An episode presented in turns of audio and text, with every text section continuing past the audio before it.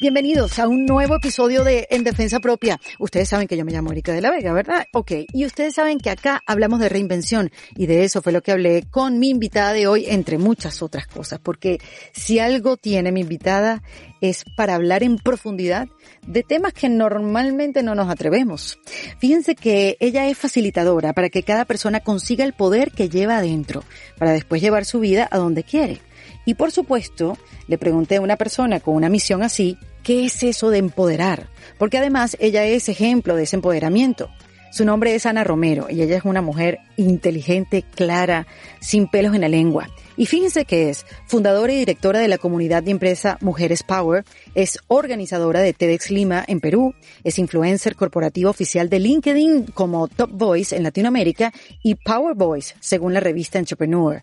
También es escritora de un bestseller llamado 25 Poderes para Mujeres con Tacos, publicado por la editorial Planeta. Y además es fundadora de su empresa llamada Coaching Power Online, donde facilita el empoderamiento corporativo. Por supuesto que ella viaja por el mundo dando sus workshops, pero por motivos de la pandemia, pues ahora la misión de su empresa eh, se concentra en contener, enseñar, motivar y sobre todo acompañar a los que se quedan en el barco de las empresas hoy en día. Lo curioso de Ana Romero, y aquí se van a caer para atrás, es que antes de emprender todo lo que les acabo de mencionar, es que ella se dedicaba a la comedia. Ella se dio a conocer en la movida del stand-up comedy y lo que la movió para entrar en ese mundo de la comedia fue drenar su despecho de una relación amorosa que la dejó en el piso. Y justo la comedia fue la que la llevó a este mundo del coaching y transformó su vida. Por supuesto que hablamos de la pandemia y de cómo nos ha cambiado los conceptos, los valores. Hablamos de nuestra relación con el dinero, en qué estamos dispuestos a gastarlo hoy en día o a invertirlo y de la importancia de ahorrar. También hablamos de la evolución del concepto del feminismo y la equidad de género y también de la responsabilidad que tenemos todas nosotras las mujeres del crecimiento de otras mujeres en el mundo empresarial. Esta es una conversación que les digo nos invita a revisarnos y a cuestionarnos, sobre todo cuando el ego se apodera de nosotros. También hablamos del valor de trascender y de ver a los demás como espejos de nuestras propias carencias. Miren, agarren aire para esta conversación porque va a ir a toda velocidad. Así que yo aprovecho antes que nada de recordarles que en ericadelavega.com se pueden suscribir a mi newsletter, donde todas las semanas les va a llegar información que sé que les va a gustar y les va a ser súper útil para aquellos que queremos reinventarnos.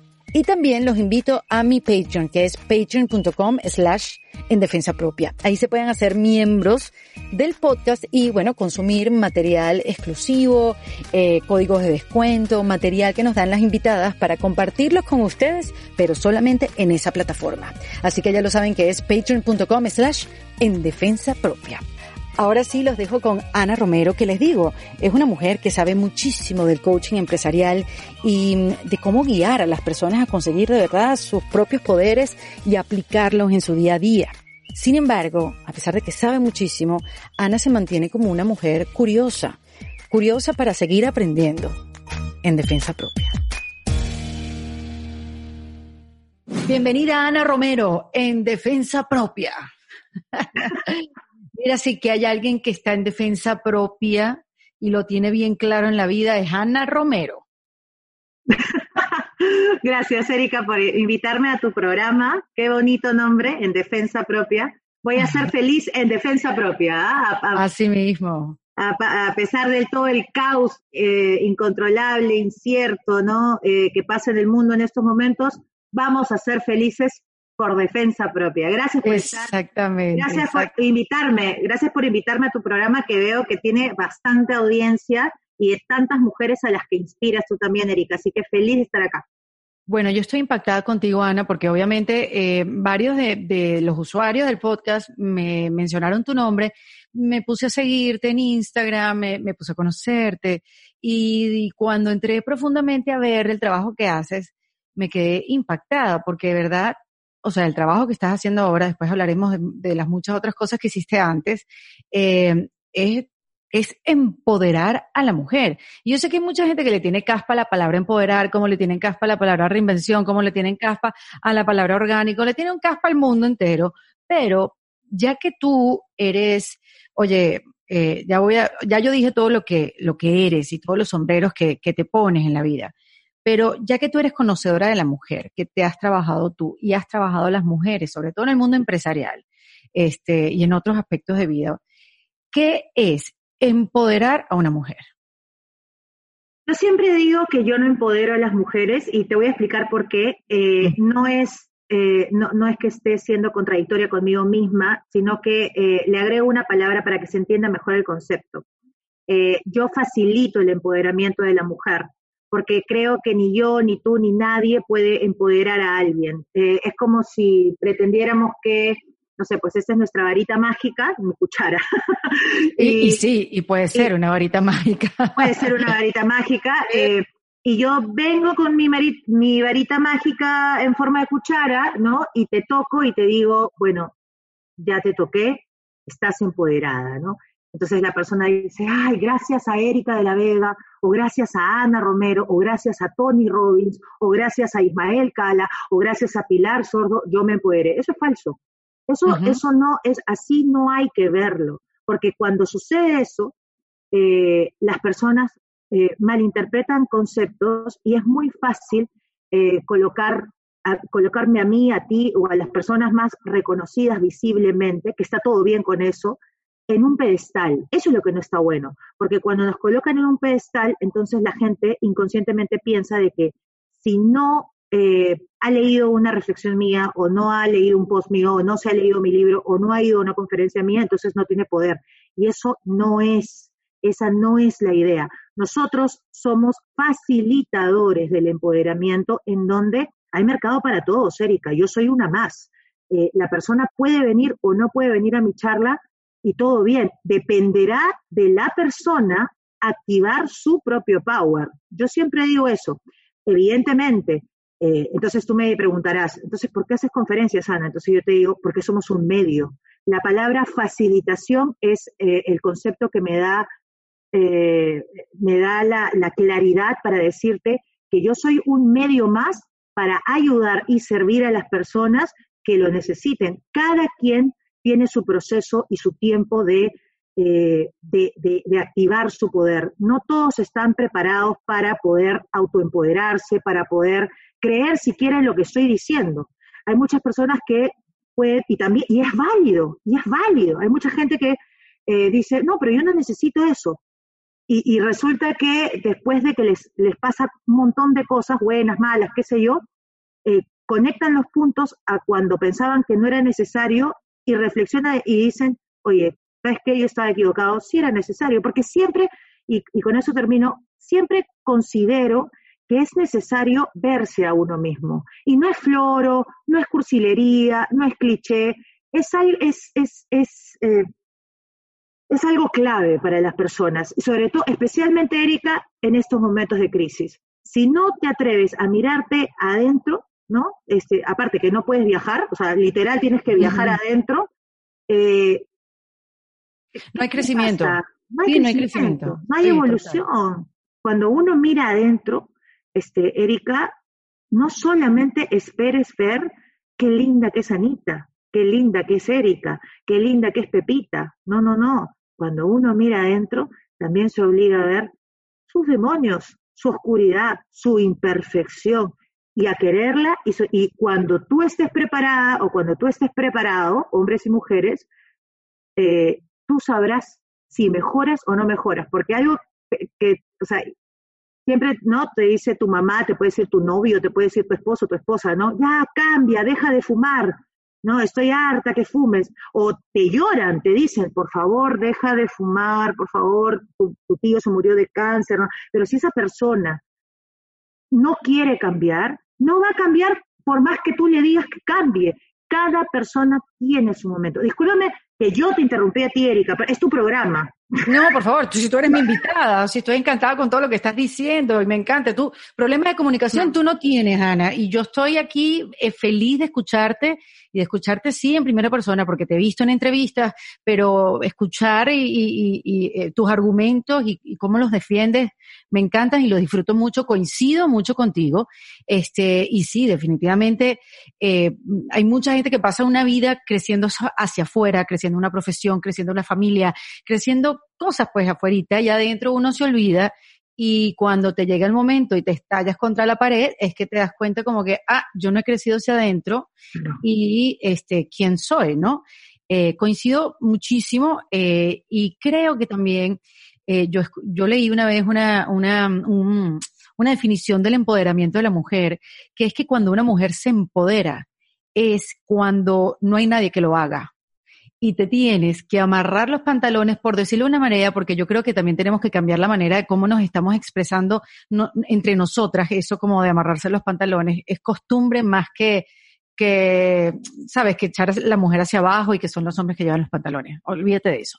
Lo que te quiero decir es que como no hay nadie que lo haga por ti, tú te empoderas para hacerlo, porque si no lo haces tú, no lo hace nadie. Y me encantó, porque en verdad yo, yo pienso que, a ver, yo me di cuenta, por ejemplo, de eso cuando, cuando tuve mi hijo y, y como mamá no hay nadie que lo haga por ti. Y ahí yo entendí mucho eso de, mira, lo tengo que hacer yo, lo sepa hacer o no. Y eso, claro, te equivocas mil veces, pero eso te da a ti como que un, un, un, eso es lo que dices tú, un power, un nivel, un conocimiento de que, mira, yo vengo del lugar de no saber nada a saberlo hacer porque no me quedó otra. Yo creo que también el empoderamiento viene por esos lados. Y cuando tú dices que es verse hacia adentro, también es, eh, es despertar, es tomar conciencia. Se le puede decir de muchas maneras. Tú la llamas como eso porque tú, como dices bien, eres una facilitadora.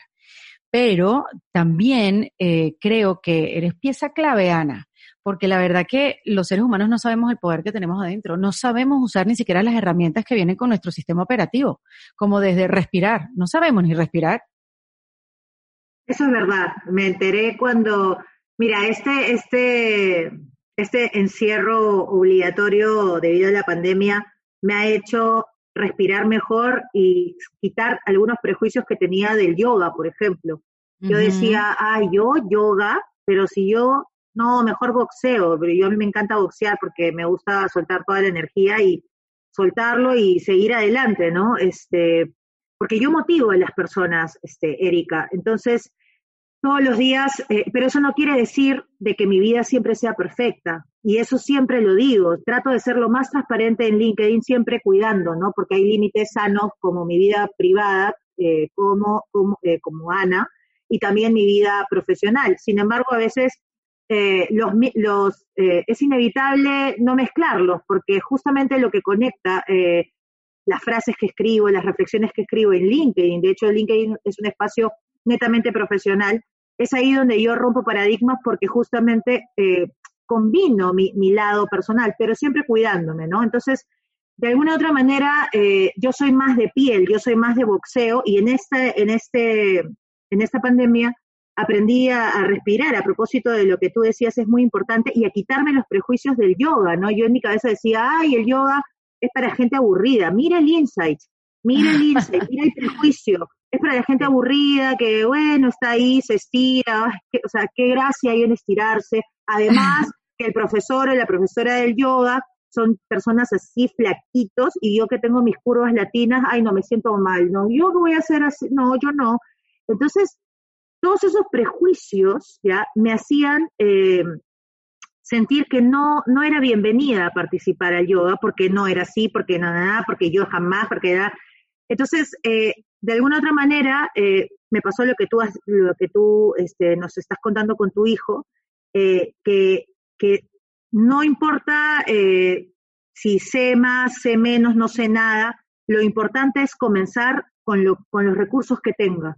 Entonces eh, me hice un cuartito dentro de mi departamento, eh, coloqué, un, coloqué mi celular literal, comencé a seguir a una chica en Instagram que es una chilena que se llama, me parece, no estoy segura, Yoga Woman creo que se llama, Woman Yoga, Yoga Woman, no sé. Y la comencé a seguir y comencé, y ella da clases gratuitas y comencé a, a probar, ¿no? Y ahí se me fueron todos los prejuicios, porque la chica era súper amable, súper linda, traspasaba pantalla, eh, y, de alguna otra manera me, identifiqué con ella porque de verdad ese es su propósito, hacer yoga todos los días, ¿no?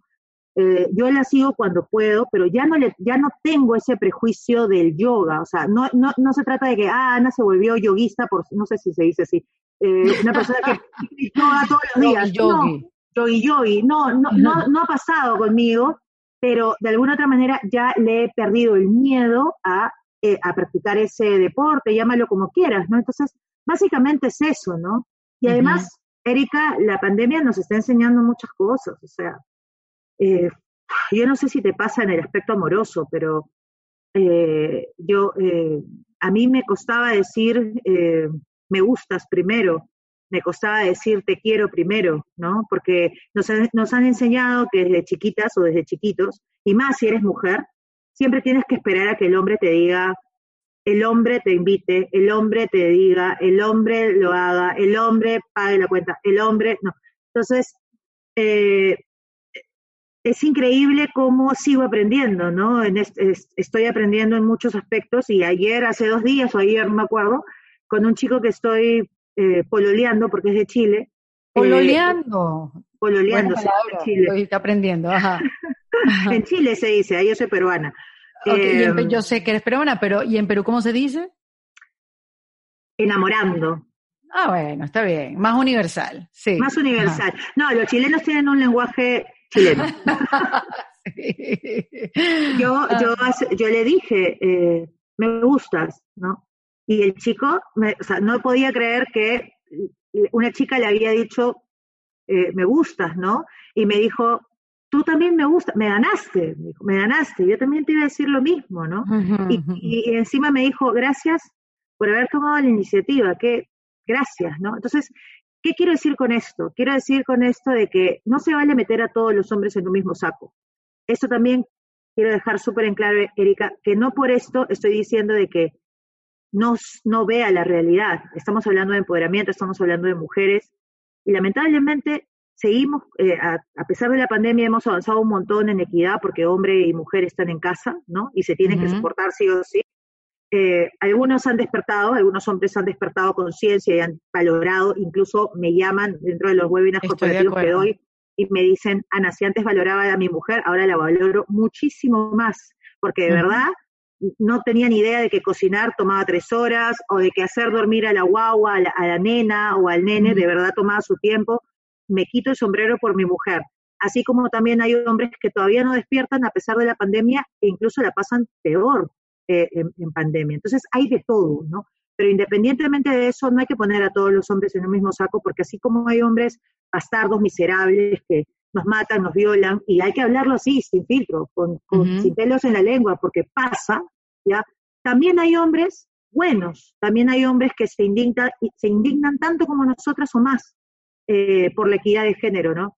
Así que eso, eso, no hay que meter a todos en el mismo saco, hay que ser bastante cuidadosos con eso, porque el respeto y el talento no tienen género. Y el objetivo, creo, Erika, el objetivo es, desde mi humilde opinión, eh, generar conciencia de nuestra humanidad y como personas, porque el respeto ni el talento tienen género. Y cuando, y cuando logremos realmente entender eso, ya no vamos a hablar de esto, vamos a hablar de, oye, de verdad pasaba esto bueno, yo te voy a decir, en el caso de mi esposo, yo casi fui la que le pedí matrimonio. Le pedí que fuera mi novio, le pedí que saliera conmigo, le pedí que se casara conmigo. O sea que todo pasó porque yo tomé la iniciativa. Si no, estuviéramos esperando todavía, no hubiéramos hecho ya viejo. Pero sí, entiendo lo que quieres decir de estas cosas que hemos ganado con la pandemia. O el otro día estaba escuchando gente que estaba haciendo como una lista de, de aquellas cosas que, que había, que había descubierto con la cuarentena, este, y las cosas, estaban haciendo una lista con las cosas que querían dejar atrás. Cosas que tienes, que quieres dejar atrás y no quieres que vuelva a la pandemia y las cosas nuevas que has aprendido que quieres traer a esa, a esa nueva vida cuando podamos salir y eh, hay una vacuna y, y, podamos tener una, una vida, eh, una rutina eh, normal dentro de la normalidad de cada quien.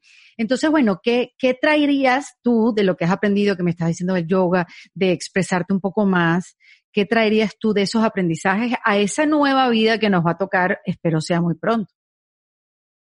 Eh, fíjate, Erika, yo no sé tú, pero yo, eh, antes de la pandemia, yo recuerdo mucho eh, que apenas, no sé, pues ganaba un cliente o ganaba dos o me iba muy bien en la empresa, que gracias a Dios nos está yendo bien. Pucha, de verdad ha sido... ¿En cuál de todas las empresas? en Coaching Power Online.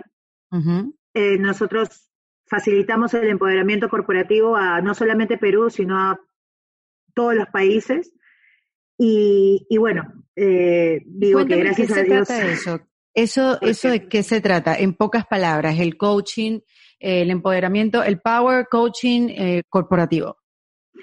Eh, coaching Power Online es una empresa que facilita el empoderamiento corporativo a toda la gente que está dentro de las empresas que vienen a ser nuestros clientes. Por ejemplo, eh, actualmente estamos trabajando con BASF. BASF es una empresa alemana química que tiene gente no solamente en Perú, en Chile, ¿no? en varias partes del mundo y en estos momentos, debido a la pandemia, tiene a su personal eh, desmotivado, ¿no? Con incertidumbre, con miedo, ¿no? Entonces, nosotros tuvimos que, yo por eso le agradecí a Dios porque es, antes de la pandemia nosotros habíamos cerrado más de 30 conferencias. Yo tenía vuelo, pasaje para mi gira de conferencias, de workshops, y no solamente yo, sino también mis coaches Power, ¿no? Para facilitar el empoderamiento corporativo de la gente, trabajo en equipo, cambio, en fin, un montón de cosas, ¿no? Se cayeron todas. Claro. Eh, y, y, cuando se te cae todo, dices, eh, ¿puedo decir groserías en tu programa? Aquí groserías con causa todas. Ya, yo dije, puta madre, ¿no? Me cagué, nos cagamos, la cagada, vamos a cerrar el negocio, eh, es lo que hay, ¿no? Y, y, después de haber, después de conversar con mi equipo, eh, llegamos a la conclusión de que sí podíamos remontar y que podíamos reinventarnos. Y la reinvención fue online. Y, y, el, y el approach fue el de contener, acompañar, motivar y enseñar a las personas que eh, quedaban en los barcos de las empresas, ¿no? Entonces, este, empezó con BAF, luego Produbanco, que es uno de los mejores bancos de Ecuador, en Quito y en Guayaquil. Estamos con Produbanco, estamos con BAF, y así con un montón de clientes que comenzaban a llegar eh, a pesar de la pandemia. Entonces, lo que te estoy contando es como que de verdad no nos lo esperamos, pasó y, y, sigue pasando porque nos siguen recomendando, entonces es como que, uy, lo estamos haciendo bien, uy, oye, sí, lo estamos... Y es porque tenemos un equipo ya de tres años, ¿no? Y nos conocemos, sabemos dialogamos, en fin. Entonces, bueno. Y ofrece, ofrece un buen servicio también, ¿no? Sí, claro, y lo hace, y, y también como buen peruano, Erika, no sé si conoces esta, esa, esa terminología, te damos tu yapa. La yapa es este, ese extra, ¿no? O sea, tú me pides, tú me pides que yo te haga tres horas y yo te doy siempre tu cuarta gratis sin que tú me lo pidas, ¿no? Qué risa, porque en Venezuela tenemos la ñapa. O sea, se dice casi igual. La, ñapa, la ñapa. La ñapa. la ñapa. Bueno, nosotros tenemos la yapa. Entonces, está bien, está este, bien. siempre le damos de más a, la, a las personas, a los clientes y nos está yendo, gracias a Dios, bien. Eh, bueno, independientemente de eso, lo que te decía era de que en el viejo paradigma, antes de que pase la pandemia, cuando pasaba algo bonito en la empresa, yo eh, me iba a algún centro comercial, ¿no? Y me compraba, por ejemplo, una cartera, ¿no? y la cartera era relativamente cara, ¿no? Y yo dentro de mí decía, pero me lo merezco. Claro, te la comprabas, porque te la mereces. Me voy a comprar mi cartera, ¿no? y, así era, ¿no? Eh, no estoy diciendo que esté bien ni mal, simplemente estoy diciendo que debido a esta pandemia, por más que me esté yendo bien, y a pesar de todo lo que hemos perdido, nos está yendo bastante bien, y doy gracias por eso, ya no soy capaz de irme a un supermercado o a un mall que ya han abierto en Perú, ¿ya? Y ya no pienso ser la Ana consumista de antes, ya no. Y el, e, esto de soltar lo que uno eh, tiene está bueno, está bueno porque a las finales de verdad no necesitamos tanto para ser feliz. Yo prefiero mil veces abrazar a mi papá, abrazar a mi mamá, que en estos momentos no están conmigo porque yo estoy viviendo sola con mis dos perros.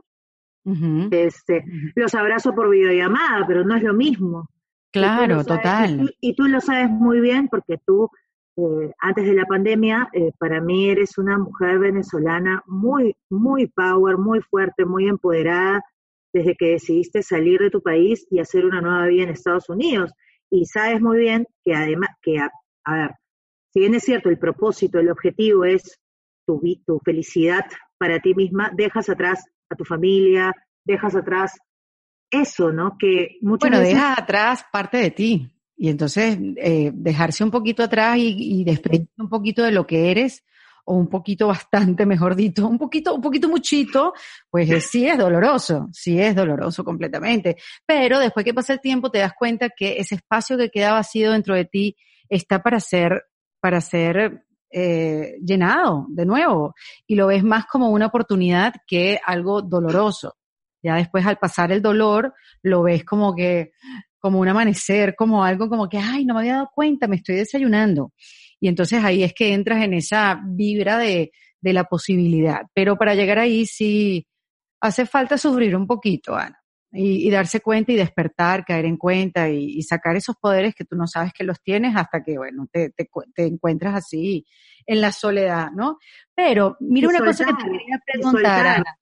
Y soltar, bueno, claro, para que pueda fluir. Lo que pasa es que creo que, no sé si estás de acuerdo conmigo, que es un, un proceso, ¿no? Primero hay que darse cuenta, despertarse y después, bueno, buscar las herramientas y, bueno, obviamente dejarlo fluir porque, porque, y darte cuenta que la vida no es igual para toda la vida. Exacto, exacto. todo cambia, todo cambia, o sea, definitivamente todo cambia, o sea, eh, por, yo, te, yo te aseguro que por más dinero que yo pueda conseguir, porque también hay que, hay que aclarar los conceptos, ¿no? Eh, tener dinero no está mal. Tener dinero, eh, de hecho, te ayuda como medio para poder seguir no solamente ayudándote, sino ayudando a los demás, ¿no? Eh, y lo digo porque hay mucha gente que también se, se, se, se, podría confundir en conceptos de, ah, no, tener dinero, no, yo no quiero ser soberbio o soberbia. No, o sea, no, el dinero, el dinero es una herramienta más para poder seguir ayudando, si lo quieres ver de manera positiva. Si lo quieres ver de manera negativa y quieres ser el ávaro o la ávara de, no sé, quedarte con el dinero y no ponerlo en movimiento, no ayudar a tal persona, no ayudar a tal persona, no ayudar a tal persona, entonces ahí sí el, el, el, el concepto estaría alineado con las personas que piensan que el dinero está haciéndole algo a las personas y en realidad es un insight muy personal. yo creo que depende mucho de la intención de cómo veas el dinero. Para mí el dinero es una herramienta más, es un medio más para ayudar a las demás personas. Y cuando tienes eso eh, realmente colocado acá, nunca te va a faltar dinero, porque siempre vas a estar en movimiento, porque lo único constante es el cambio. Entonces, yo, yo creo que eso es importante porque si tú le dices al universo, en general, ¿no? Este, oye, quiero trabajo, quiero dinero, ¿no? De verdad quiero dinero, pero inconscientemente e internamente estás pensando, ay, pero el dinero es horrible, el dinero es malo, el dinero es para la gente este, que no tiene escrúpulos, el dinero es para la gente fría, ¿no? Entonces, estás teniendo dos mensajes contradictorios. Por una parte, le estás diciendo al universo que quieres trabajo, que quieres dinero y que lo necesitas, pero por otro lado estás diciendo que el dinero fuchi, caca, pichipoto. Entonces, entonces eh, yo creo que esos conceptos hay que tenerlos súper claros para realmente aclarar tu camino y entender que el dinero es parte de como medio, pero no como un fin, y, y, ubicar siempre estos conceptos donde se debe para poder seguir adelante, ya sea con tu negocio o a nivel, a nivel personal o a nivel profesional. Después de esta pandemia, por más dinero que yo pueda tener, jamás voy a, bueno, nunca digas jamás, nunca digas nunca, porque siempre me puedo equivocar. Siempre se te puede atravesar un par de zapatos bonitos, o sea, tampoco así. Claro, pero, pero, ya no como antes, o sea, ya no como antes. La conciencia de esto puede pasar, puede haber otra pandemia, eh, de guardar pan para mayo, los zapatos o la comida, la cartera o tu, tu departamento, tu lugar donde estás viviendo, la luz, el agua, o sea, son prioridades y tampoco lo digo esto, Erika, para vivir con miedo, ¿no? No, no, yo no hablo de eso. Yo hablo de saber priorizar y ser más consciente a la hora de comprar lo que realmente necesitas. Mi mamá es de la selva de Juanjuy, que ayer fue el día de San Juan. Mi mamá viene de una familia muy pobre, de nueve, doce hermanos creo que eran, y ahora la entiendo. Es que ahora la entiendo, porque ella eh, mira, a pesar de que mi mamá es una gran chef, tiene dos restaurantes que en esos momentos están parados, wow. Etcétera, etcétera, pero tiene su dinero, ella siempre me dice a mí, ahorro es progreso, hija, ahorro es progreso. O sea, a pesar de que mi mamá ha podido llegar eh, a nivel corporativo, empresarial, muy alto, mi mamá siempre me decía, nada de la comida que tú compras se bota. Yo no voy a preparar cosas para votar. Y la cáscara se rehúsa y no sé qué cosa. Y ella me decía, porque cuando yo era niña, eh, mm. nos daban un, los vecinos nos daban, este, no sé, un queque de bienvenida, qué sé yo, y ese queque mi abuela, o sea, su mamá, lo, lo cortaba para que las, los 12 niños comieran. O sea, yo vi eso, o sea, a mí nadie me lo enseñó, no es que lo escuché en la universidad, no. Yo lo vi, yo lo viví, yo sé lo que es comer poco y que te, el estómago te revuelva. Entonces, eh, y ella me decía a mí, por más que yo, mi mamá, ¿no? y yo y tu papá, te, estemos dando lo mejor,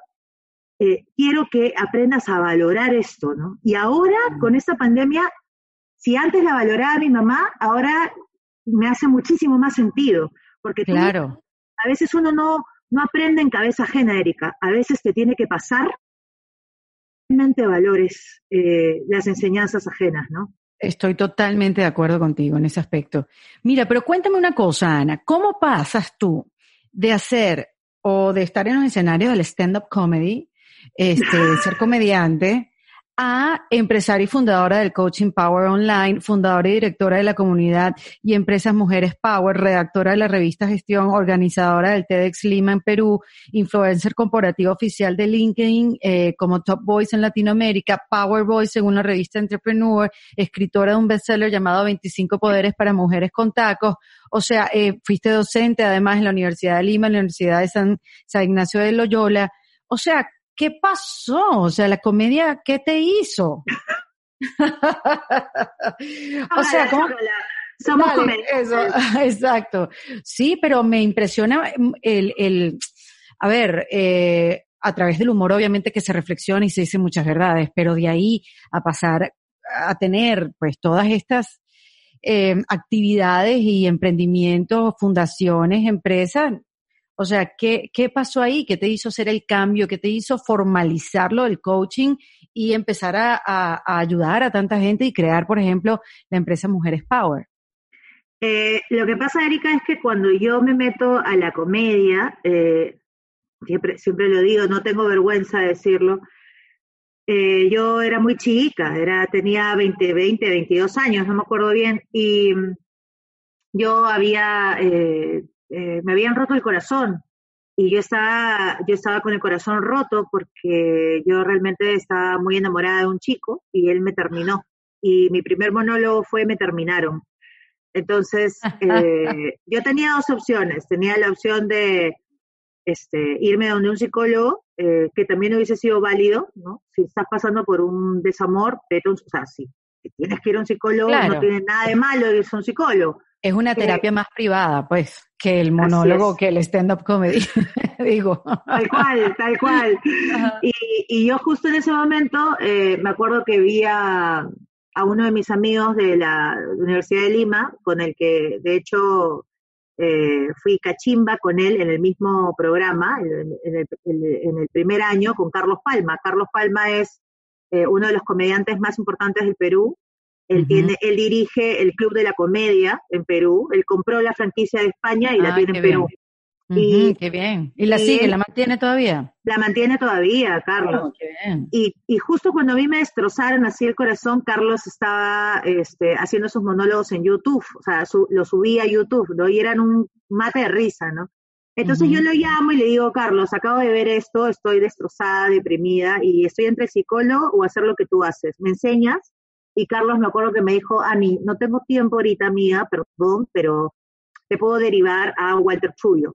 Y Walter Chuyo es otro comediante muy importante en el Perú también, de stand-up comedy, que me enseñó la técnica de, eh, de, la comedia. Entonces... O sea, venías de nada, venías de cero, venías nada más a drenar. Yo voy a drenar esto aquí, quiero hacer comedia y me quiero reír de mi propia desgracia. Exacto. Mira Tal cual. Me quiero reír de mi propia desgracia porque ya me duele tanto que ya, ¿sabes qué? Me voy a reír, ¿ya? Porque me voy a reír.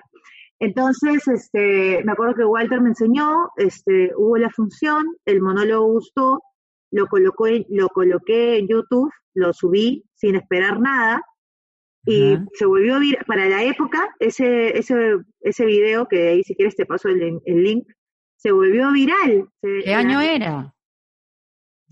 Eh, no sé, hace 15 años fue. 15, 16 años, no me acuerdo. O sea, fue uno de los primeros videos que se montó en YouTube. YouTube tiene como 20 años. Sí, por ahí, claro. Entonces yo lo subí y las chicas, la mayoría de chicas me escribían por interno, ¿no? Este, ah, Ana, que este, me siento recontra identificada, a mí también me terminaron, este, ¿no? Y para mí era un mate de risa, ¿no? Ah, mira, qué linda, ¿no? Se siente identificada, punto, ¿no? Pero luego, Erika, ahí comenzaron a pasar cosas que yo no estaba preparada para responder, como, por ejemplo, habían chicas que me escribían por interno y me decían, eh, realmente estoy pasando una depresión, ¿no? Y tu video me ayudó un montón. Eh, ¿Haces terapias? Eh, ¿No? Eres, o sea, ya me, me me, yo sentí que me etiquetaron como una especie de gurú del amor, una cosa así. Y yo en ese momento no era ninguna gurú del amor, ni soy gurú de nada hasta el día de hoy, odio esa palabra, no va conmigo. Este, pero me pusieron como si yo supiera todas las cosas del amor y, y en realidad yo era una chica que estaba tratando de curarse y de sanarse a través de ese monólogo, en ese mm. momento. ¿no? Y me pareció gracioso y también muy sensible porque las chicas se identificaron con mi dolor en broma, porque uno se ríe de lo que le pasa, ¿no? Entonces, este, me gustó mucho y bueno, a raíz de eso es que yo decido también estudiar coaching y prepararme para poder de alguna otra manera responder, y no solamente responder, sino, quién sabe, en el, en el futuro ayudarlas, ¿no?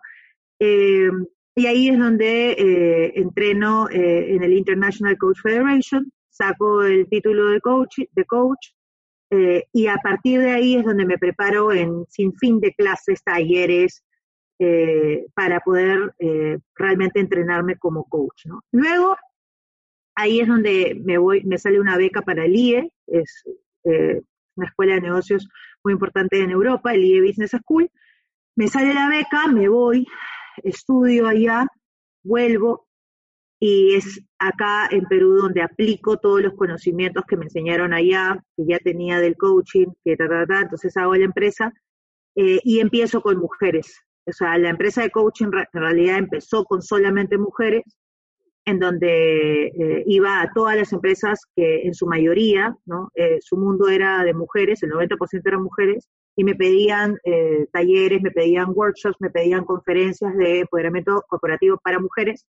Y luego me pareció, luego pasó algo súper curioso que los gerentes hombres de las mismas empresas me decían, oye, yo tengo un amigo que este, es gerente de un banco, pero su universo no solamente es de mujeres, es de hombres y mujeres, y, me, y nos gustaría que hagas lo mismo, pero para hombres y mujeres. ¿Lo puedes hacer? Y ahí es donde yo en mi cabeza dije, sí, lo puedo hacer, porque este mensaje es para hombres y mujeres. Eh, entonces ahí es donde empieza Coaching Power Online también para hombres y mujeres, ¿no? Entonces tengo dos públicos, un público exclusivo de mujeres, en donde sí es necesario que sea solamente de mujeres porque hay mujeres que no se sienten cómodas hablando con hombres alrededor por X razones y se entiende, ante, la, ante tanta desigualdad se entiende y por esas razones que lo hago. No lo hago por un tema de eh, incongruencia conmigo o con las personas o con superioridad de género, para nada. Considero que el empoderamiento femenino, y esto solamente es para aclarar en general, no se trata de, que la, de que los hombres pierdan ni de que las mujeres seamos superiores a los hombres, se trata de la equidad de género.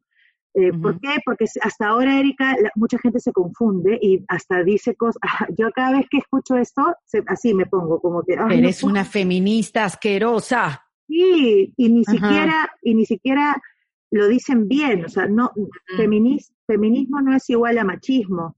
Eh, feminismo no busca que la mujer sea más que el hombre, en ningún momento, ¿no? Sin embargo, es un insight que sí se ha distorsionado y sí se podría entender así, pero no es así, porque feminismo no es igual a machismo.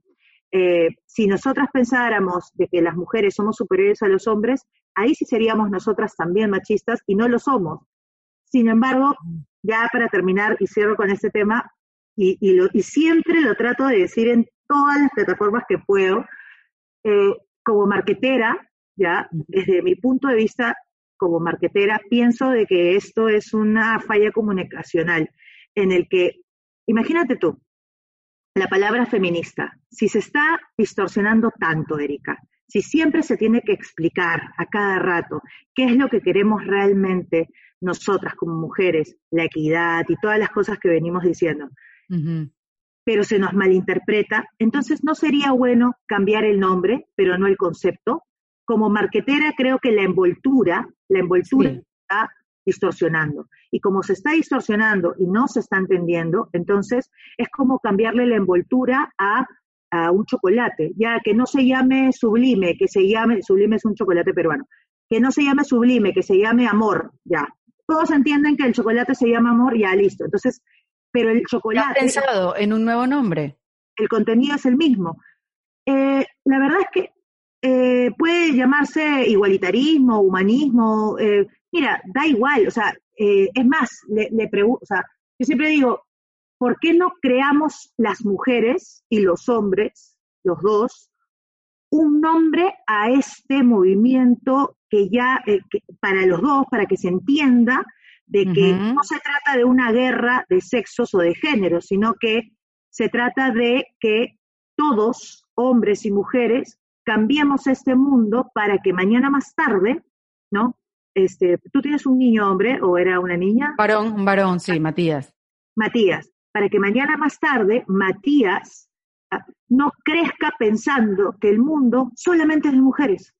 A mí no me gustaría que Matías, ni mi propio hijo, si es que lo iba a tener, Dios, buena energía, la sabrá cuándo dármelo, y si sale hombre también. No sé si saldrá hombre, pero bueno, no importa, igual lo voy a querer. Hombre, mujer, da igual. yo le hablo, yo le hablo, yo le hablo. Este, este, a mí no me gustaría que este niño piense de que el mundo solo es de las mujeres. Correcto. A mí, me gustaría que este niño piense que, por supuesto, que respete a las mujeres, que nos quiera, que nos, que sea amable, que sea un hombre power, por supuesto pero que no piense que solamente es de las mujeres. Eso está mal, porque el mundo es de hombres y de mujeres. Vamos a llamarnos todos igualistas. ¿Qué eres tú? Yo soy igualista. Y yo soy igualista que tú. Yo soy igualista que tú. Y ya está, somos todos tratando de buscar las mismas oportunidades para todos, porque creo que es eso, o sea, que nos dejen entrar al juego con la misma calidad de, de oportunidades como las tienen los hombres.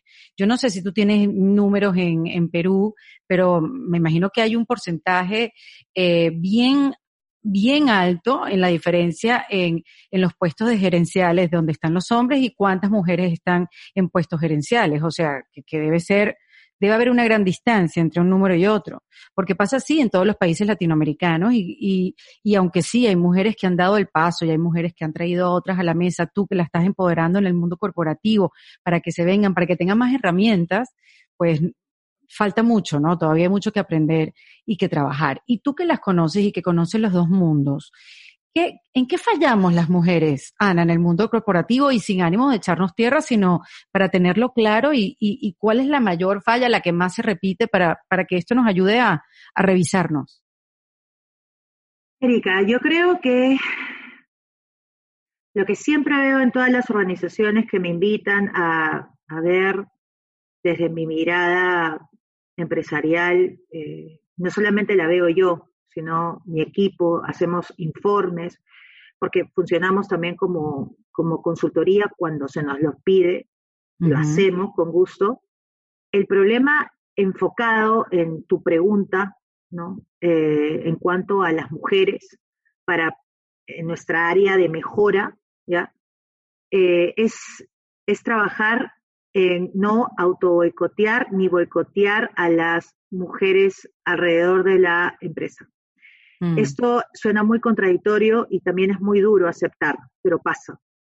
Eh, por ejemplo, yo eh, en LinkedIn tengo programas de LinkedIn Live casi todos los días e invito a mujeres y hombres. E incluso invito a mujeres que son mi competencia, o sea, están dentro de mi sector y las invito. Es lo que yo hago en acción es promover la solidaridad, si lo quieres llamar así, generosidad, solidaridad, Eh, tú eres el ejemplo, tú te pones como mm, ejemplo. No, tampoco soy ejemplo, porque yo al ponerme ejemplo me pongo en un pedestal y yo, ni, ni yo ni nadie es ejemplo de nada, para mí, en mi opinión. referencia quizás, pero ejemplo no. Entonces, yo lo hago porque yo sé que si yo la llamo a, a esa persona, quien sea, eh, va a generar que esa persona tenga más posibilidad de trabajo, sea más visible, y no solamente ella, sino que yo aprendo de esa persona también, independientemente de que eh, eh, de, lo que pase, reconocer el éxito ajeno no te quita el propio. Eso es mm. clave que lo entendamos. Parto con esta, parto con esta contextualización para explicarte lo siguiente. Nosotras, en general, en general, eh, no todas, pero en general, como nosotras no manejamos este insight poderoso que te acabo de transmitir y que tú, eh, desde que hablamos antes de estar en ese video, estábamos alineadísimas porque entendemos que reconocer el éxito ajeno no nos quita el propio y que todas podemos brillar y que hay mercado para todas. Y bueno, esto que tú lo tienes clarísimo y esto que yo lo tengo clarísimo, la mayoría no lo tiene claro. ¿Por qué? Porque en general, la mayoría de mujeres lamentablemente maneja un doble discurso.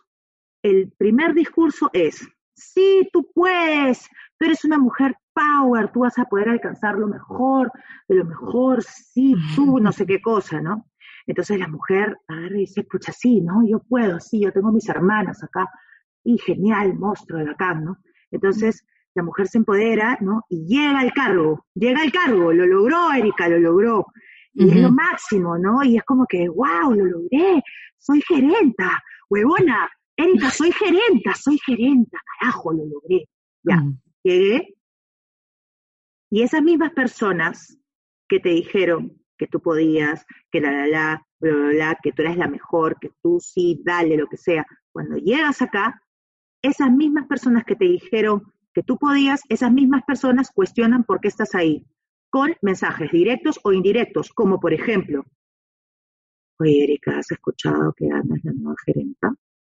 Oye, este, ¿con quién se habrá acostado, no? ¿Con quién se habrá acostado, no? O sea, no, y oye, espérate, ya no se acostó con una de ellas, eh, pero ¿sabes qué? Este, mucho se está creyendo, ¿no? Puta, ¿qué creía esta huevona, no? ¿Qué chucha se cree? ¿Qué chucha se cree mm. esa huevona?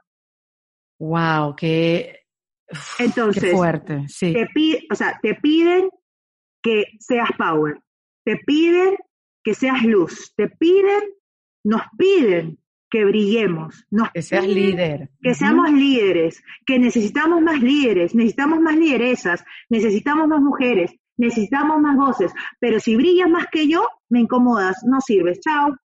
Wow, es súper fuerte lo que estás diciendo, porque sí, es así, Ana. Y como dices tú, no generalmente, y no vamos a generalizar, digamos, pero sí, pasa y es súper duro.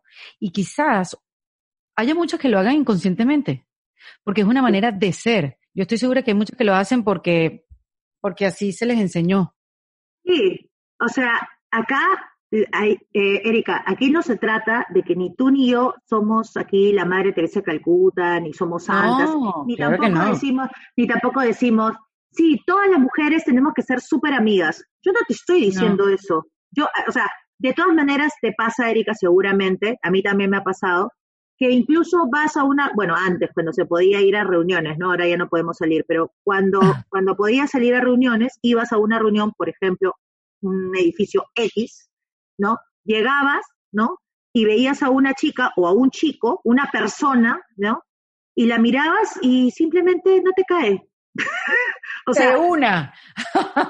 me miras y, te pregunto, ¿no? Imagínate que estás conmigo al costado, ¿no? Y yo te digo, Erika, pero ¿por qué no te cae? Qué mala. Y Erika, y tú me respondes y me dices, amiga, no sé, ¿no? O sea, no, me cae nomás. O sea, simplemente no me cae. O sea, ya no me cae, no, no sé, su cara es medio rara, no me cae, no me cae. Ya, entonces, a ver, lo que yo te estoy diciendo no es que ay, acá todos hay que querernos, no, eso es un, ese es el paraíso, eso seguramente pasará cuando ya nos vayamos a, no sé, pues el cielo, independientemente de la, la religión. Sala de espera, la sala espera. A la sala de espera, ¿no? Este, si crees en Dios, Bu, energía, la, respeto a todas las religiones. Yo no te estoy diciendo de que hay que ser idealistas y que todo el mundo te tiene que caer. Yo no, yo no te estoy diciendo eso. Yo te estoy diciendo que independientemente de que haya más química o menos química con cualquier otra persona, aprendes a hacer conciencia de tus pensamientos y de tus acciones y de tu boca. Porque es clave saber autoampallarnos cuando nosotros estamos mirando al otro, hombre o mujer, desde la carencia. Eh, yo siempre digo que cuando una persona comienza a hablar de otra persona, así como, como lo acabo de hacer en este roleplay de con quién se habrá acostado, eh, no sé, eh, qué habrá hecho para llegar ahí, quién se cree y esas cosas, está hablando desde la carencia porque siente esa persona que esa persona jamás podrá ser como la persona que está brillando. Cuando tú te sientes que no puedes ser esa persona, ahí es donde entra toda esta frustración que tienes personal y comienzas a despotricar de la persona que está brillando. Cada quien tiene su momento, deja brillar, brilla y deja brillar a los demás. No te tiene que caer bien la persona, pero piensa o sea, es más, esto ya no se trata de la otra persona, se trata de ti. O sea, se trata de ti. Es más, la otra persona te está reflejando tu propia luz, tu propia oscuridad. Todos somos espejos de todo. Cuando mm. tú, y a través de qué, si lo quieres ver a nivel biológico, de las neuronas espejo. O sea, todo. Eso es lo que te iba a decir. Cuando tú hablas mal de alguien así de esa manera y sientes esa envidia, sientes esa cosa, habla más de ti que de la persona quien está destruyendo. Exactamente. Entonces, este, yo creo que hay que, hay que ser más conscientes con lo que decimos, con lo que hacemos, no esperar a que las personas cambien cuando tú quieres que cambien, eh, es el momento de cada quien cambiar. Y también este, eso, ¿no? Saber, este, y cuando la cagas, porque la vas a cagar, reconocer errores, reconocer errores y decir, oye, ¿sabes qué? Sorry, o aclarar temas, ¿no? También otra cosa, Erika, importantísimo, que se los recomiendo a toda la gente que te está escuchando de tu audiencia, no asuman. Asumir te, lleva a inventarte historias increíbles que ni siquiera han pasado, pero tú ya asumiste porque no te cogió el celular. Tú ya mm. asumiste porque no te respondió el mensaje cuando tú Y hay una diferencia entre hombre y mujer en cuanto a asumir. Hay una diferencia, Ana. El hombre asume menos que la mujer, puede ser. Yo la verdad es que no tengo datos científicos ni biológicos de la Bueno, pero los conoce. pero yo Has trabajado con los dos. Sí, eh, yo creo que los hombres son más, en general, estoy hablando en general, eh, son más simples, o sea, son, y si no entienden algo, te lo preguntan, ¿no? Eh, calma, o sea, no, no, no maquiavelan una historia que no necesariamente es. Oye, y hablemos de tu libro, 25 poderes que tenemos las mujeres. Yo escuché varias, varias de las entrevistas cuando lanzaste el libro que te quedaste corta con 25 poderes y yo digo, wow, Ana, porque te, o sea, te quedaron ganas de escribir 25 más. Sí, este, de hecho hay un segunda, hay una segunda parte para el libro. Eh, pero no sé cómo le voy a llamar, pero ya están los otros 25 poderes, seguramente será, no sé, pues 25 poderes, segunda parte, no lo sé. ¿Tenemos tantos así? Eh, tenemos infinitos, Erika. Yo solamente pude escribir 25 porque la editorial Planeta, que es este, mi, mi, grupo de, de, que ha confiado en mí para poder este, hacer estos libros, me dijo, Ana, solamente tienes 290 páginas, no más. Y yo, ya, gracias. Entonces, por eso es que puso 25, 25 poderes, pero en realidad nuestros poderes como mujeres, como personas, independientemente de, nuestro género, son muchísimos, muchísimos. El tema es que yo me enfoco quizás eh, más en estos momentos, en estos tiempos, en las mujeres, porque ante tanta desigualdad eh, es necesario visibilizar a las mujeres en equidad para que los hombres también se den cuenta de lo valiosas que somos y eso siempre lo repito, eh, me gusta mucho repetirlo, visibilidad en equidad, que no es lo mismo a superioridad de.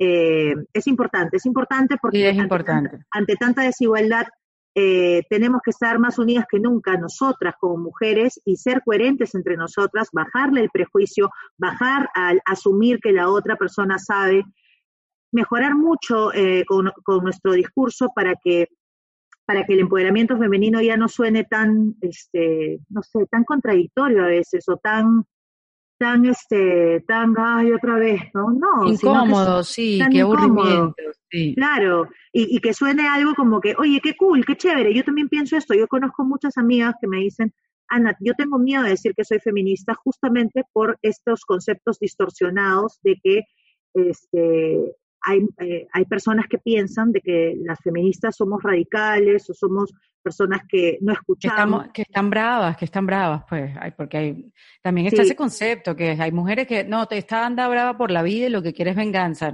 No. No, no, no, no. Yo pienso que eh, es importante eh, respetar a, todo, a todas las mujeres, a todas las mujeres, eh, así te sientas brava o no, eh, independientemente de ese sentimiento, creo que todas las historias, desde las más horribles hasta las más light, por así decirlo, no, no, no entrar en comparaciones de qué historia es más fuerte y, y unirnos todas como hermanas que somos eh, independientemente de la religión, de la etiqueta, del país, de lo que sea, y, no olvidar ese objetivo, ¿no? No olvidar el objetivo que es la equidad, ¿no?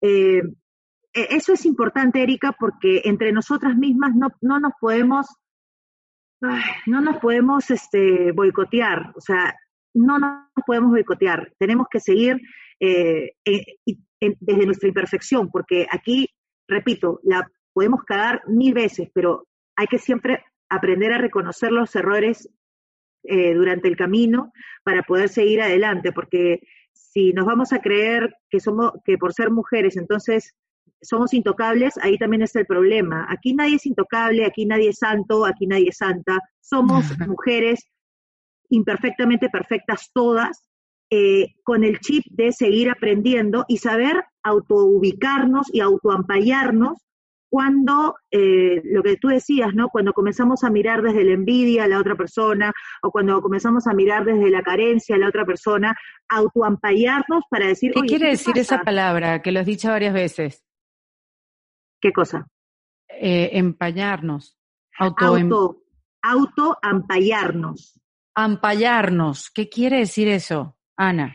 Eh, significa que eh, es saber auto autoampallarse, auto, eh, autopescarte, autopescarte. Por ejemplo, si yo estoy sintiendo envidia y no es sana hacia una mujer que está ahí, que está brillando, porque te puede pasar, porque somos seres humanos, porque somos imperfectamente perfectos, porque tenemos sentimientos de todo.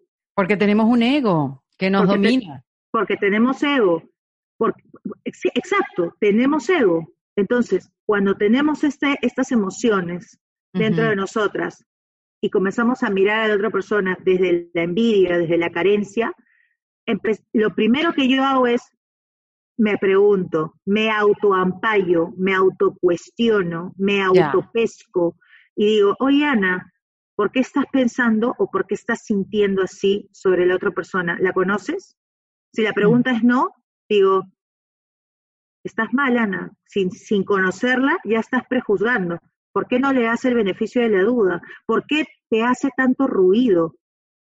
Si te pones a pensar, la otra persona no tiene nada que ver, tiene que, tiene que ver todo contigo. Si la otra persona te está haciendo ruido es porque algo ha afectado contigo en la, con tu neurona espejo. Es porque algo de esa persona que ha hecho también te ha identificado con tu sombra, porque tú también lo tienes. Entonces, aquí no se trata de decir, tú malo, yo bueno. No, no, no, no hay que engañarnos. Así no funciona. No es, no, tú eres tóxico. No, tú eres tóxica, yo soy sana y pura. No, no, no, no, porque yo soy... no, eso no es. Es, ¿por qué me hace tanto ruido esta huevona? ¿Por, qué me, da, ¿Por qué me da cólera que la huevona tenga tanto éxito y yo todavía no? ¿Por qué me jode que la huevona sepa hablar en público y yo no? ¿Por qué me jode que sea la ministra de no sé de qué y yo no soy la ministra? ¿Por qué? ¿Por qué? ¿Por qué? ¿Por qué? ¿Por qué? Entonces, está bueno eso. Cuando una se comienza a autocuestionar, cuando una se comienza a autoampallar, Cuando una se comienza a autopescar en su propio ego, ahí es donde ganas, porque ahí es donde le echas el agua al ego, porque comienzas a racionalizar estas cosas que no tienen nada que ver y comienzas a bajar eh, tus, eh, ¿cómo, se, ¿cómo se diría en español? En inglés creo que son assumptions. Eh, sí, exacto, tus juicios, exactamente. Bajas tus prejuicios, dejas de suponer, dejas de asumir y comienzas a vivir en el ahora y dices, oye, no la conoces, no te he hecho nada, o sea, ¿por qué comienzas a, a pensar, a sentir eso de ella? ella? Ella, o sea, ella eres tú, o sea, ella eres tú, o sea, e, eres, eres, eres tú con ella, entonces, o con él, ¿no? Entonces. Y poder cambiar ese discurso y en vez de tenerle rabia porque te estás viendo ahí o está viendo algo que a ti te falta, más bien inspirarte. Bueno, voy a por lo que ella tiene, me voy a preparar o lo que sea que tengas que hacer verlo como una inspiración. Y yo sé que yo estoy hablando de un mundo ideal y que a veces sonamos como si estuviéramos en la película de La Bella y la Bestia, pero yo creo que bueno, sí son temas que, que, hay que decirlos porque los pensamos, porque los sentimos, porque mm, tampoco es eso que tú venías diciendo. Aquí ninguna es Sorérica ni Sorana, este, pero, pero por lo menos lo vemos. Y si podemos por, lograr que otras lo vean, yo creo que ahí hay un, un paso firme e importante nada más poderlo ver y nada más poderlo identificar. Pero no me quiero quedar en la falla de la mujer, Ana. Eh, quiero hablar en lo que más aplaudes tú de la mujer. ¿Qué más te aplaudes tú? ¿Qué cualidad? Y que se repite en la mayoría de las mujeres, por lo menos que te rodean. Wow, las mujeres que me rodean, eh, yo las llamo, eh, bueno, hay, hay, mujeres y hombres, pero enfocándome en mujeres, eh, son mujeres que me cuidan, me quieren eh, y me dan sus y me aceptan, Erika, me aceptan como soy, me aceptan como soy. Y eso es, me emociono porque que te acepten como soy, como eres, es es increíble. Yo creo que cuando cuando te rodeas de mujeres que entienden todas las cosas que de las que estamos hablando, y tienen un espectro, o, no sé, tienen un estado de conciencia maduro, eh, consciente, espiritual, sientes el abrigo, sientes que están ahí, sientes que te cuidan. Eso es, eso es un regalo. O sea, tener amigas, mujeres, hermanas que te, que te cuidan y que, y repito, es que esto es algo muy bonito, que te quieran como eres, o sea, que te quieran loca, que te quieran cuando eh, pierdes la paciencia, que te quieran en tus días buenos y en tus días malos, que te quieran eh, con tus errores, con tus aciertos, que te quieran imperfectamente perfecta, es realmente eh, un regalo del universo que no puedes tú minimizar y menos en esta pandemia en donde la crisis, Erika, no solamente es económica, también es mental, emocional y psicológica.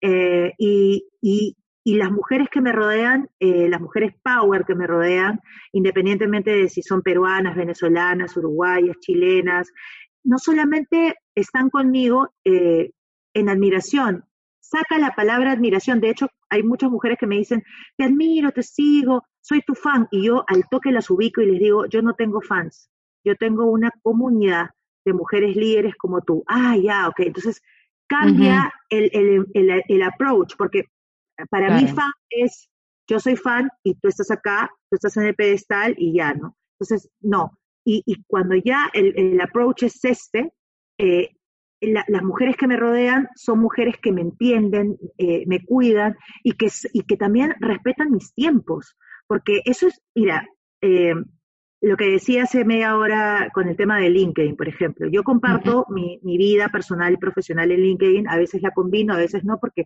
siempre Te está bueno. como Ana Romero, ¿no? Sí, siempre está bueno este, saber separar eh, y también colocar límites sanos con tu vida privada, ¿no?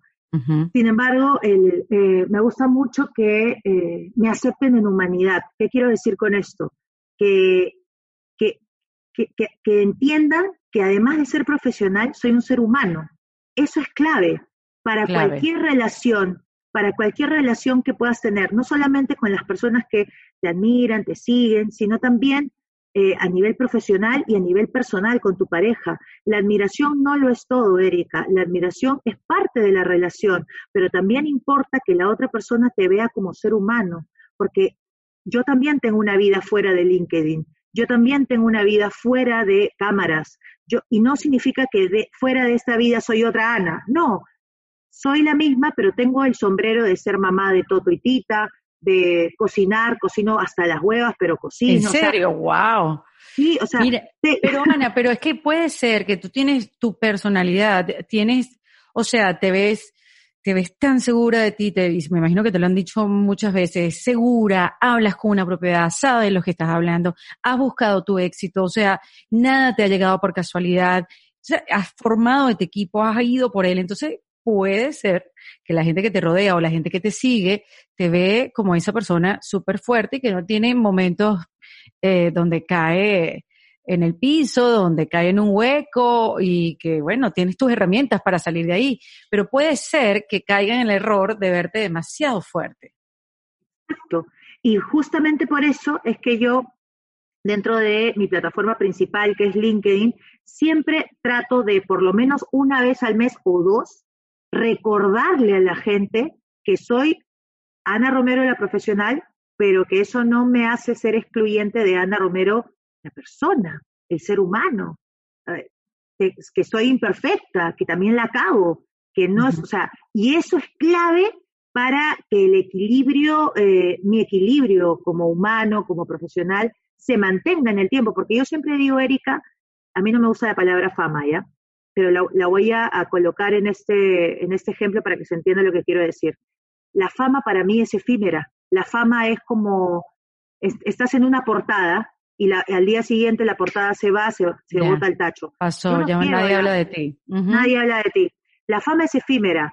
Lo que yo busco, no solamente con mi marca personal, es trascender de Ana Romero. Mañana mismo, espero que no, Dios, mañana me puedo morir, eh, pero independientemente de que yo me muera, el mensaje Power ya trascendió en mi empresa. Yo me voy, pero mi empresa sigue. Yo me voy, pero la esencia de la empresa o en Terex Lima o en las cositas que he venido construyendo sigue, porque tengo un equipo. Entonces, si bien es cierto, yo soy, entre comillas, la vedette de esto y la fundadora, como quieras llamarlo, yo soy la fundadora, pero no soy lo más importante. Mi corazón, ya una parte de mi corazón ya se quedó en la empresa, una parte de mi corazón ya está en todas las cosas que he hecho. Ahí, ahí es donde yo vivo. Yo como Ana Romero, eh, como persona, este, soy de carne y hueso.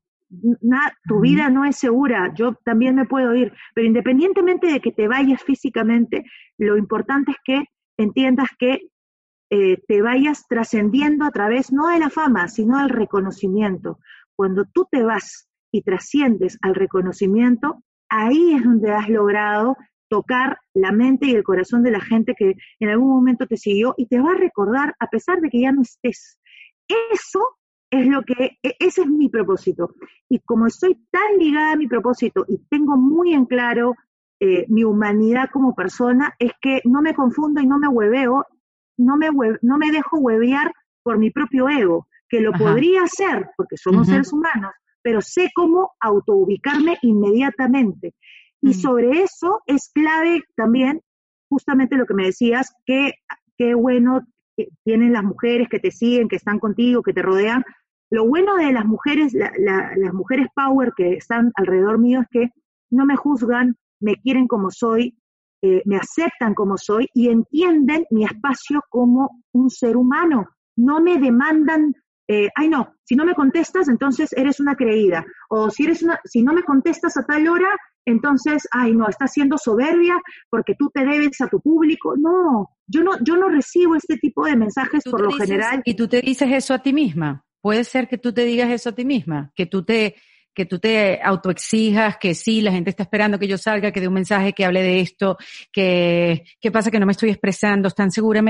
Eso, esa conversación pasa contigo.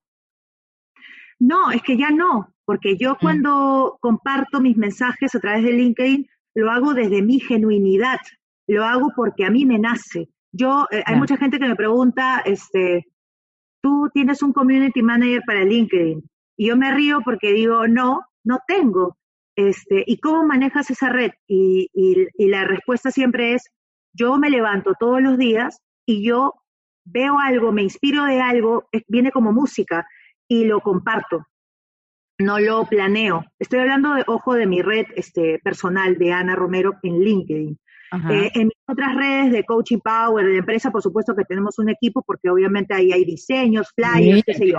Pero cuando estoy yo compartiendo desde mi corazón, desde Ana Romero, eso, o sea, lo tengo que manejar yo. No se lo podría delegar a un community. Por eso digo que es importantísimo que las personas que me están siguiendo en estos momentos o que entiendan mi mensaje o les gusta mi mensaje, yo no me siento que tengo que estar como actriz de telenovela o de, presentadora de televisión todos los días, ay, a ver, ¿qué le doy a mi público?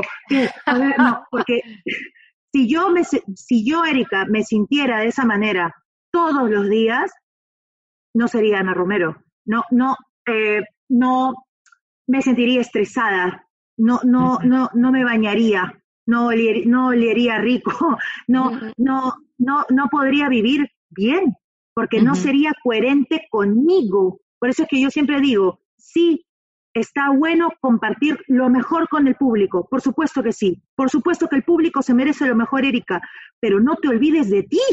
O sea, no te olvides de ti, porque si tú te olvidas de ti y, so, y tu enfoque, tu power solamente es para que el público, para que el otro la pase bien y tú te olvidas de ti, ahí la cagaste. Ahí la cagaste. No. Entonces, no se trata de lo que te estoy diciendo, no, no, no, no descontextualizar mis palabras ni volvernos a, ni, ni ser radicales. Yo no estoy diciendo que el público no importe, el público es clave para que esto funcione, pero esto es una relación de dos, de tu audiencia y tú. Y tú como persona tienes que saber cuidarte, cuidar tus tiempos, cuidar tu energía. Y un, eh, cuando, apenas, este, Erika, a mí me pase, por ejemplo, un día que yo comience a entrar en estrés y decir, ay, ¿y ahora qué le voy a dar? Ahí dejo de hacerlo, porque yo no voy a vivir así. No, yo, y, y, y, sería, contra, sería un harakiri para todo mi negocio, porque mi negocio se basa en el propósito de hacer feliz a la gente, pero también ser felices nosotros. claro, sí, sí, sí, sería una gran contradicción. y, y, sí, y, sí, y claro, y sería una contradicción y sería esclava de mi propia marca personal y profesional. Jamás seas esclavo, esclava de tu marca personal y profesional. Cuando hablamos de marca personal, mucha gente piensa que la marca personal o profesional es siempre estar así y estar así como Miss Venezuela. Hola. Claro, porque eso, porque eso es lo que hace todo el mundo y la gente cree que tiene que ser así, obviamente, ¿no? No es así.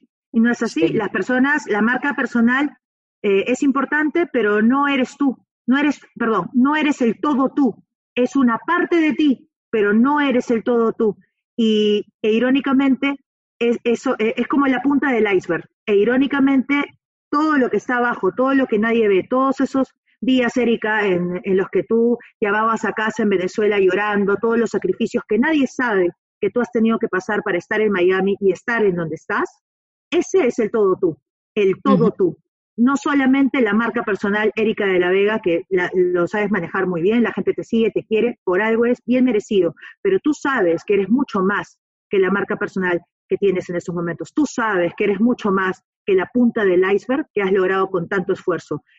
Eh, eso, es, eso es lo que, lo que pienso desde mi humilde opinión en general. No, no, no, y está muy bien y me encanta escucharte y me encanta que te podamos escuchar y que nos des esta visión y que, y que nos ayudes a, Ana, a vernos por dentro. La verdad que te, te, te escucho con placer porque este, este tipo de conversaciones hace que la gente se cuestione muchas cosas y y eso es lo que, lo que busco, o sea, que, que nos podamos preguntar cosas incómodas a nosotros mismos. Em, Ana, antes de preguntarte los tres tips para reinventarse, me gustaría saber si, si hay algo que no te deja dormir en las noches, ¿sabes? Esa, esa sensación de despertarte y decir, no he resuelto esto, me falta por, ya va para dónde voy. ¿Hay algo que te haga despertarte a mitad de la noche? Eh, tanto así como para despertarme, no. Pero sí, este, a mí me gustaría ser mamá en algún momento de mi vida. Me mm. dolería mucho, me dolería mucho si no, no, no pudiera, ¿no? No pudiera darse eh, por X razones, ya sea porque no puedo, que no lo sé, espero que sí, eh, o por la pandemia, pues, si no, ¿cómo voy a procrear? O sea, no, puedo. O sea, mi, mi pololo está en Chile, ¿no? ¿Cómo hace virtualmente? Corona virtual, Corona Baby virtual. No, está difícil. Si está en Chile, está difícil, difícil. Entonces, eso sí me, me daría mucha pena, pero eh, eso es algo que sí me gustaría en algún momento hacer. Eh, a mí me propusieron matrimonio muy chivola, cuando yo tenía 26 años, y no era el momento, no era el momento para casarme. Menos mal que dijiste que no. Ojo, la gente que se casó se da todo bien, ¿no? Pero digo, has tenido tiempo de, de hacer otras no, cosas. No, sí. No, no, la gente que se casó a esa edad y si te has casado porque pucha, has querido y lo has querido hacer, por supuesto, y hay matrimonios hermosos que, que, duran hasta el día de hoy y seguirán seguramente siempre, forever and ever. Pero en mi caso, eh, para mí, en mi visión de vida, a los 26 años era demasiado chica para casarme. Entonces, este, le Lo bueno es que hoy en día no te tienes que casar para tener un hijo, nada más tienes que querer a alguien y querer tener un hijo entre los dos y comprometerse y, y, ya, o sea, digamos que eso se ha cambiado un poquito. Yo le, yo le he dicho, mira, ¿sabes qué? Yo eh, soy bastante fresh con esto, o sea, no necesito casarme contigo para tener un hijo, lo importante es que tú también quieras, ¿quieres? Y de hecho él me dijo que sí quería y yo también, así que es más, él es el que él es el que se relación. Quiere él es el que se quiere casar. Yo no tengo, yo no tengo apuro, la verdad. A, mí de verdad me parece que el matrimonio es, eh, o sea, para mí es un tema de formalismo. eso fue suficiente, ese, ese, ese ruido que emitiste, el ya, suficiente. Entendí perfectamente lo que querías decir. Es que, mira, Erika, te voy a ser muy sincera. Eh, Adelante. Hace tres años, eh, hace tres años, yo tuve una relación con un chico que me mintió. Él, eh, no, yo no sabía que él estaba casado. Mm. Y, y cuando yo me enteré, ni siquiera me enteré, mira, tan enamorada estaba que me volví me volví pava, o sea, no, si habían señales, yo no las veía, pero siempre las ve tu amiga FBI, siempre tu amiga FBI que es la loca Facebook, ¿no? Ella sabe todos tus movimientos, ella sabe cómo encontrar a tu novio en Facebook cuando tu novio te dice que no tiene Facebook.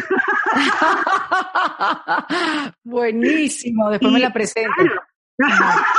con gusto, con gusto.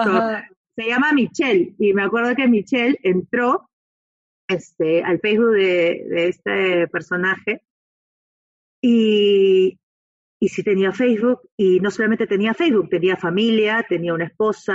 Oh, por eh, Tenía, sí, y, y, claro, acá es donde tú, Erika, y todas las mujeres del mundo que nos están escuchando, y hombres, no sé, me dirán, ay, Ana, pero no intuiste, pero si tú eres inteligente, pero, ay, Ana, por favor, no te creo, nada, y miles de cosas. Yo te juro, Erika, de la Vega, por mi madre, por, bueno, a la final la gente me quererá o no me creerá. Yo digo mi versión. No puedo creerlo, de verdad, que me la hayan hecho. O sea, el pata la hizo, el pata de Perú significa el amigo, el chico.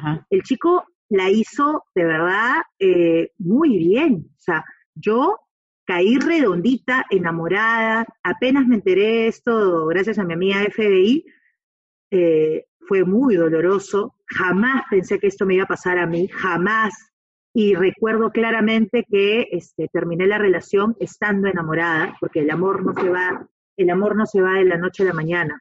Eh, eh, y, hice lo correcto, hice lo correcto. Y tú puedes creer que a pesar de que hice lo correcto y ya, o sea, lo enterré, le dije, ¿sabes qué? Te dejo ir, te suelto, eh, sé feliz con tu esposa, o sea, o sin ella, o sea, a mí ya no me metas, conmigo ya has perdido la confianza y todo eso. Listo. Este, ¿Puedes creer que hasta el día de hoy el pata, el chico este, me sigue escribiendo? o sea, me, se averigua mi número, o no solamente mi número, eh, por este... ¿Sigue casado? Sí, es un conchudo, es un conchudo. Por eso yo digo, el matrimonio, el matrimonio, querida Erika, desde mi perspectiva, no digo que todos sean así, ojo, ahora me dicen, anda traumada. No, no, es simplemente que es como... Hay cosas más importantes que esa firma, sí, estoy de acuerdo contigo. Porque mira, a mí no me interesa, de verdad te soy sincera, a mí no me interesa la boda más cara, ni el anillo más caro. Qué risa como se asoma. Hola, cosita. Eh, los que están escuchando se está asomando uno de los perritos de Ana, pero como una persona. Como que, hola, ¿qué tal? Se asomó y ya. Sí, o sea, más allá de, del tema material, eh, más allá de eso, Erika, está el tema de te ríes con tu compañero de vida o con tu compañera. esto es hombres con hombres, mujeres con mujeres, mujeres con hombres. Yo soy equidad y diversidad. Independientemente del género, amor es amor. Eh, estás realmente con tu compañero, con tu compañera de vida, realmente te puedes reír con esa persona, puedes cocinar con esa persona, ya si no cocinas, lavas los platos, son un buen equipo. Este, que te dejes ser, que no tengas que fingir. Eso, que te dejes ser, te pone, te pone estar con esa persona, te lo tiras, te lo tiras bien tirado, ¿no? Este, en, en español sería te lo follas, ¿no? Eh, no sé. Sí, no, pero eh, tirado lo entendemos en casi todos los países, Ana. o sea, el sexo es parte de la relación también. Ah, bueno, claro, sí. No lo es todo, no lo es todo, pero es parte de la relación, ¿no? Y hablar de eso no te hace menos que nadie o vulgar que no, acabemos con los tabúes, justamente por no hablar de sexo es que muchas relaciones terminan y no solamente por no hablar de sexo, Claro, o, y muchas veces por no hablar de sexo o por no tener sexo la gente también se aburre y se va, pues, ¿no? Entonces, no, ojo, no estoy justificando de que, ay, porque no has tenido sexo tu matrimonio murió, yo no conozco tu vida, la persona que me está escuchando, pero son, son, este, son cositas que son realmente importantes dentro de la relación, admiración, sexo, qué sé yo, un montón de cosas que cada uno sabrá a qué le pone también prioridad. Y también la parte espiritualidad es recontra importante. Entonces, por eso, cuando yo te digo del matrimonio, digo, sí, es importante, pero no define la relación de alguien. Eh, hay, que, hay que ponerse a, pensar, ¿no? ¿Estás salvando tu matrimonio o estás salvando el qué dirán? Realmente vale, vale estás cumpliendo con los pasos, ¿no? Exacto. O sea, hay mucha mm. gente que no es feliz en su matrimonio, Erika, pero se queda en su matrimonio por el miedo al qué dirán de la sociedad. Y por eso vives infeliz toda tu vida. No, yo siempre digo, no, no necesariamente tienes que estar en una en un matrimonio a esperar a que alguien te pegue eh, físicamente para salirte de ahí. No necesariamente tiene que pasar eso para decir, ¿sabes qué? Hasta acá contigo, gracias papito, gracias mamita, hombre, mujer, da igual. Deseo que seas feliz, yo también voy a ser feliz. Chao, chao, te quiero, chao, chao. sí. Hay un dicho que yo digo mucho, que en, alguna, en algún sitio lo habré escuchado hace mucho tiempo, que para terminar las cosas no hay que destruirlas. Y yo creo que eso es lo que te estás refiriendo, cómo terminarlas a tiempo. Lo que pasa es que, bueno, Ana, lo has hablado y nos ha pasado. Somos muy inteligentes algunas, pero muy brutas en el amor. ¿Y, qué vamos a hacerle? Pero bueno, ojo, no, no estoy hablando de la violencia ni nada de eso, sino aquí uno elige, uno se equivoca y, y ojalá uno no se equivocara. Pero gracias a esas equivocaciones uno va aprendiendo y definiendo quién es esa persona que quieres a tu lado. Mira, Ana, querida, qué interesante cómo yo me he disfrutado esta conversación contigo. Quiero mm, que me des tres tips para podernos reinventar. Eh, bueno, a ver, el primer tip vendría a ser, eh, ay, reinventarte, adaptarte al cambio. Bueno, el primer tip, em, eh, para, para hablar del cambio tienes que aprender a mirarte. Si, no hay cambio si no te miras.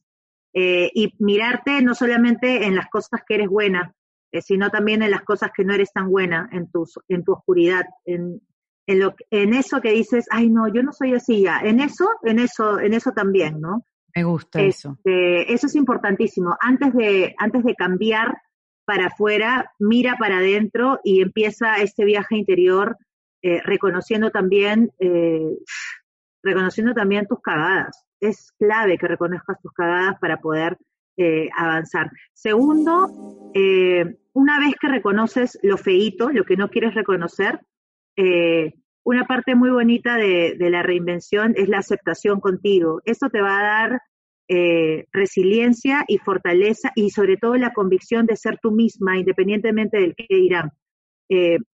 estos son los pasos para llegar al cambio, porque mucha gente dice, ya, quiero cambiar, ¿cómo es? ¿Cómo se hace? Ya, ya compré, no sé, este, todo el Dame los bullet points. Dame los, dame los bullet points o dame, por ejemplo, este, ya compré todo este el año para el gimnasio, ¿no? Y vas un, vas un día al gimnasio, y, pero ya compraste todo el año, pero vas un día.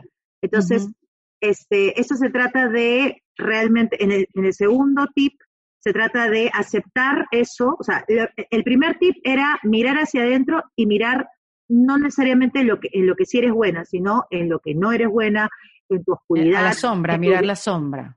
Mirar la sombra. Esa sombra que te cuesta tanto aceptar que eres, por ejemplo, soy renegona. No, la gente no sabe, no sé, que soy renegona, bueno, soy renegona. Ya, eso que no te, te cuesta un poco aceptar, decirlo, expresarlo, porque tienes miedo de que la gente te comience a ver desde otra manera, ya, eso lo tienes que sacar y decir eh, en qué tienes que mejorar, punto, porque todos estamos aquí para mejorar. Entonces, sacas tu lado oscuro, ese es el primero. Lo segundo es que una vez que sacas tu lado oscuro, lo aceptes y le des cariño a ese lado oscuro.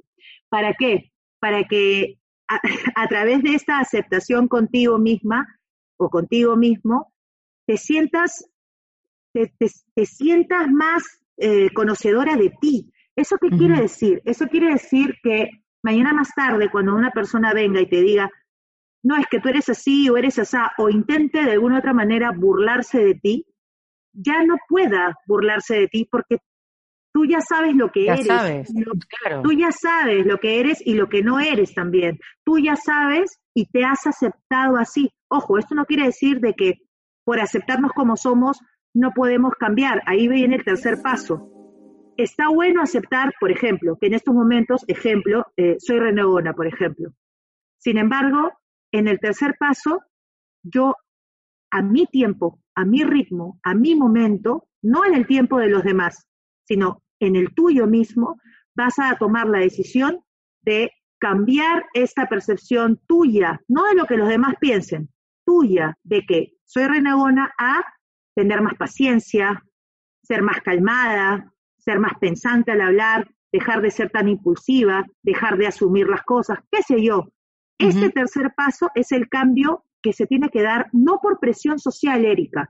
Eso es clave que lo entiendan la gente. Mucha gente dice, ya, pero tienes que cambiar, porque está mal, ¿no? y, te, y, te, obligan un poco a cambia, cambia, ¿no? O como el ejemplo que te di hace media hora, deja de fumar, deja de fumar, deja de fumar. Cambia, ¿cuándo vas a dejar de fumar? Está bueno, o sea, entiendo la necesidad y la desesperación de los seres queridos que te rodean y obviamente te dicen deja de fumar porque te aman y te quieren. Lo entiendo. Yo también he sido fumadora, ya no lo soy, gracias a Dios, cuando yo tenía 20 años y mi madre me decía llorando que deje de fumar porque mi tía murió de cáncer incluso. E incluso con todo ese drama yo no dejaba de fumar. Cuando yo dejé de fumar, Erika, yo dejé de fumar cuando yo decidí dejar de fumar. No porque mi mamá me dijo, no porque mi tía se murió, por más que suene horrible, uno deja de hacer o cambia cuando uno quiere y toma la decisión. Y esto es importantísimo porque todos estos pasos que te acabo de dar es eh, los pasos resumidos para eh, entrar a uno mismo, verlo feito, sacarlo, curarlo, aceptarlo, pero no quedarte en, ah, sí, pues soy renegona y así quiéreme por el resto de mi vida y no voy a cambiar y voy a ser renegona siempre. No, o sea, si no, soy renegona, me acepto que tengo el gen de ser fueguito, chispita más que los demás. Sin embargo, creo que esto está cagando mis relaciones y creo que voy a mejorar esto por mí, no por presión social. Y cuando sucede eh, del paso 2 al paso 3, es increíble porque ya comienzas a ser, comienzas a ser, no otra persona, sigue siendo tú misma en esencia, pero la gente se va dando cuenta.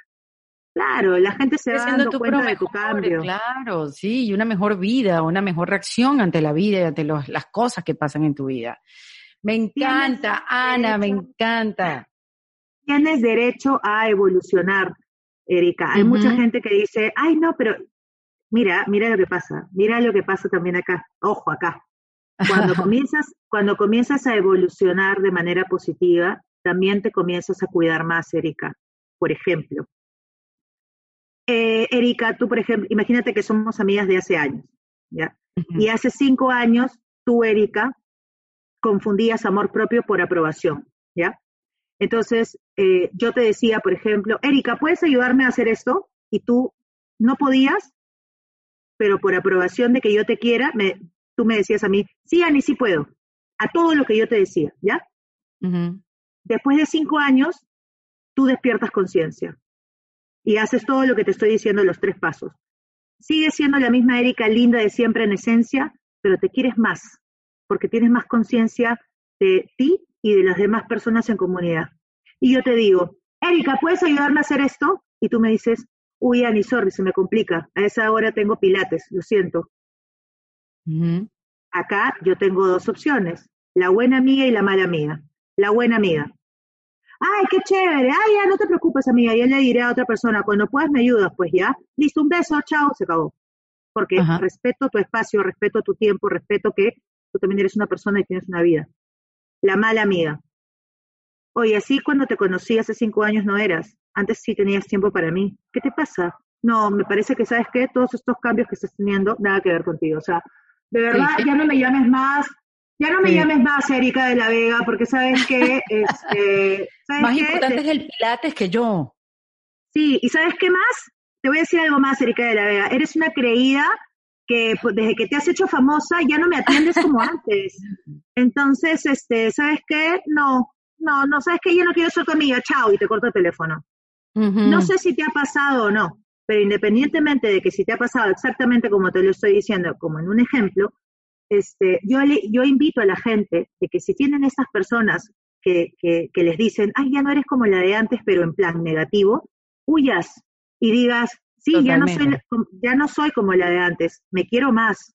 Y si tú me quisieras, también respetarías mis tiempos, mis espacios y mi momento. Es importante eso, Erika, de verdad, es, muy importante. Y sí, y efectivamente, en ese cambio, Ana, tienes que decirle chao a, a una cantidad de gente. Va a ser doloroso, sí, pero hay gente que no le gusta que tú cambies, sobre todo la que tienes alrededor, y, y si lo entienden bien y si no, bueno, yo voy a seguir adelante. Muchísimas gracias por acompañarme hasta acá.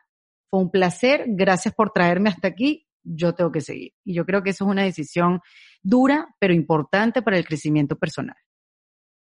Totalmente. Es muy dura, pero es necesaria, porque no, no, es posible que, que, tus verdaderos amigos, amigas o tribu, ¿no?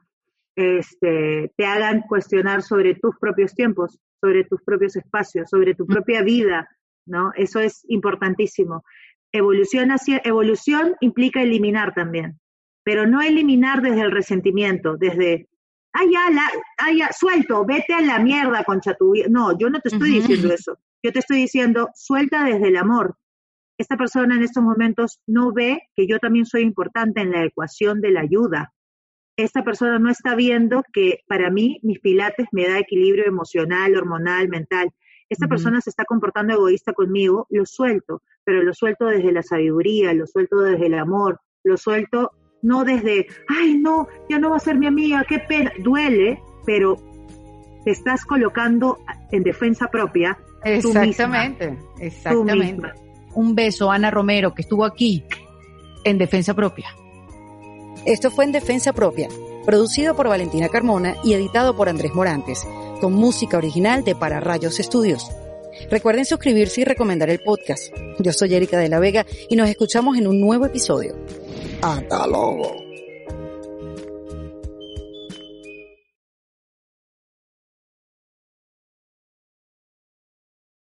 ¿Estás listo para convertir tus mejores ideas en un negocio en línea exitoso? Te presentamos Shopify.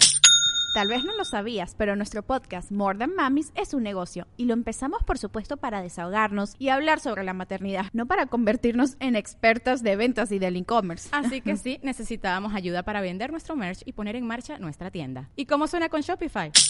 Llegó otra venta. Shopify es la plataforma de comercio que está revolucionando millones de negocios en todo el mundo. Ya seas un emprendedor desde tu casa o desde donde sea, Shopify es la única herramienta que necesitas para iniciar, administrar y hacer crecer tu negocio sin dificultades. Con Shopify puedo gestionar pedidos, envíos y pagos desde cualquier lugar, brindándote toda la información y estadísticas de tus ventas al detalle. Regístrate para un periodo de prueba con tan solo un dólar al mes en shopify.com barra sonoro, todo en minúsculas. Ve a shopify.com barra sonoro para llevar tu negocio al siguiente nivel. Shopify.com barra sonoro.